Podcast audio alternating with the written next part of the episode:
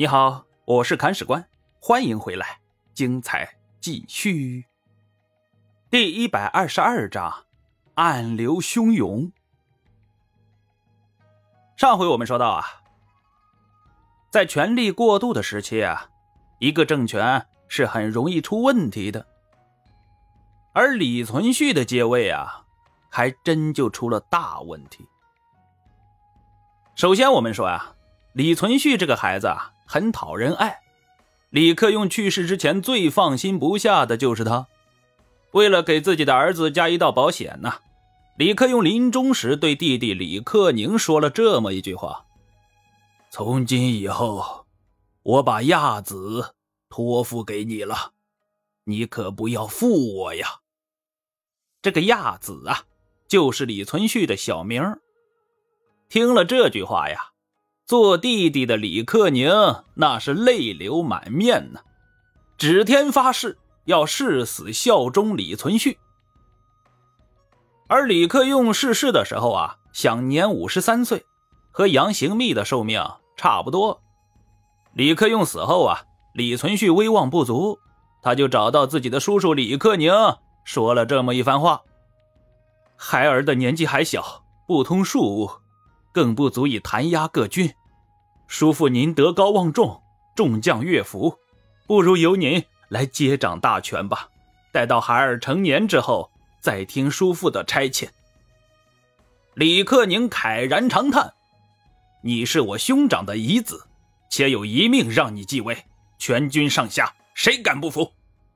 当即率先表态，扶了李存勖升堂，召集众将议事，当众推戴李存勖为晋王，兼任。河东节度使李克宁带头下拜，众将无敢不从。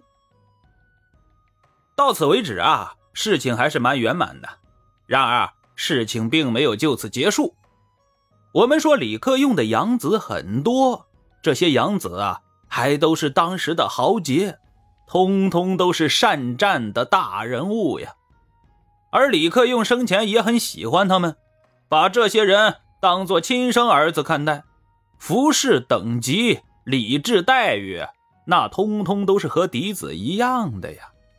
所以说啊，这些人并不把自己当干儿子看。李存勖虽然是少年英雄，但和诸位义兄比起来，那可就差得多了。主少臣疑，众心不服啊。但不服也没办法。人家是亲子，你们是养子，这里边还是有差距的。更何况义父在临终时啊有一命在，指明要让李亚子继位，没办法去争啊。不过啊，如果真的想要去争一把，就要推举出一位德高望重的带头人出来。这样的人物是现成的，那就是李克用的弟弟啊。李克宁，我们养子没有身份地位去争，找一个有身份的人去争一争，总是可以的吧？而李克宁呢，是李克用诸多兄弟里边最成气候的。此人人孝无双，且有大才，冲锋陷阵、安抚李民，无一不能啊！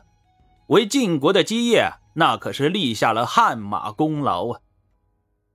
如果这个人登高一呼，十个李存勖也要被推翻下去了。但是李克宁并没有要拆自己侄二台的心思，他很本分，也很忠心。但是事实证明啊，本分和忠心是可以被打破的。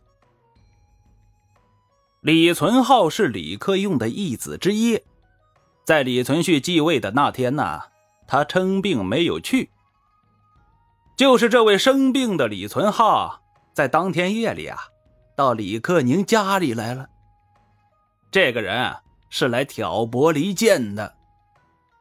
李存浩就对李克宁说：“呀，兄终弟及也是常事，叔叔您也真看得开，竟然以书拜侄，成何体统啊？”李克宁听完，神色一凛。体统就是要公私分明，于私他是无职，于公他却是无主，以下拜主有何不可呢？更何况我李家三代以来父慈子孝，兄长的基业有人可以托付，我就心满意足了。夫复何求？李存浩还要再劝说一番，李克宁大喝一声：“再勿多言，否则族辱！族辱就是要把你灭族。”面对铁石心肠的李克宁啊，这李存浩也没办法了，灰溜溜的就跑回家了。但他并没有打消念头，而是找来了志同道合的李存实来商量对策。这个李存实啊，也是李克用的义子之一。而这是一个有头脑的，他听了李存浩的抱怨之后啊，神秘一笑：“这有何难呢？想要说服李克宁，只需要从一个人身上下功夫就可以了。”李存实所说的这个人呢，就是李克宁的妻子孟氏。历史的事实一再证明，想要左右坑害一个老实人，一个坏事的老婆就足够了。孟氏就是李克宁的软肋呀，这个强悍的女子啊，能把自己的丈夫吃得死死的，很有一些手段呢。然后啊。李存浩、李存实两个人就开始曲线救国了。他们派了各自的妻子啊到孟氏那里去献殷勤，殷勤献完了，就开始喋喋不休的游说，让孟氏啊劝说李克宁自立为主。我们说望夫成龙是每个妻子的心愿呢，更何况自己的丈夫离最后的高位只差那么一小步呢？李克宁是个人而无断的人，孟氏觉得自己这个做老婆的有义务督促对方一下下，就是这一下下，最后要了夫妻二人的命啊！接下来，孟氏开始吹枕边风了。你一心对存续，这孩子却未必一心对你呀。你仔细看了，李存勖心思大得很。你现在是功高震主，好心把他扶上位，人家把位子坐稳了之后，怕是要杀我们全家了。兔死狗烹的道理，难道还需要我来教你吗？李克宁听完之后大笑，说：“对方这是妇人之见，但饶你心思再是坚定，也禁不住这枕边风一直吹呀。”潜移默化之下呀，李克宁的心思也渐渐发生了转变，而恰在此时，李克宁杀了一个人。这个被杀的人是军中的一名武官，都虞侯李存志。李存志是犯了错的，李克宁又不看好这个人，所以啊，依照军法杀了了事。而李存志这个人不简单。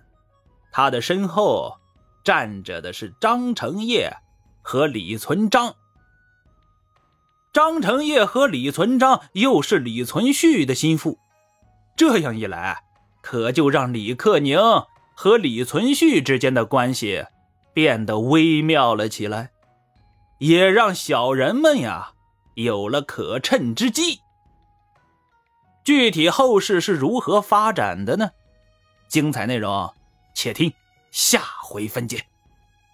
本章播讲完毕，感谢您的订阅收听。如果您有好的意见和建议，欢迎在评论区留言。如果您感觉这个专辑还不错，欢迎您转发微信、微博、朋友圈。看史官再拜顿首，感激不尽。